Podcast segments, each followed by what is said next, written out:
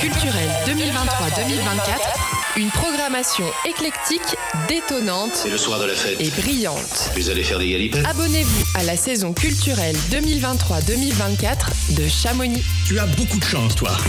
Quel beau métier. Le jour du kiwi. Le titre vous intrigue Tant mieux. Ce titre loufoque est celui d'une pièce de théâtre avec Gérard Jugnot, jouée ce 19 janvier à Chamonix. Elle raconte l'histoire de Bernabé Leroux, interprété par Gérard Jugnot. C'est un comptable, maniaque et obsessionnel.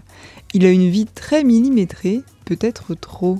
Ses seuls contacts avec le monde extérieur se limitent à la visite de son fils, interprété par le fils de Gérard Jugnot, Arthur Jugnot, et sa psychanalyste, jouée par Florence Pernel. Mais cette vie bascule. Un jour, il découvre qu'un yaourt manque dans son frigo. Oui, un yaourt disparu. Il n'en manquait pas moins pour démarrer l'intrigue du jour du kiwi. Entre dialogue ping-pong entre Gérard Jugnot et son fils et des références directes à certains films, dont Les bronzés font du ski, le jour du kiwi promet un bon moment. La pièce est écrite par Laetitia Colombani, l'autrice du célèbre roman La Tresse.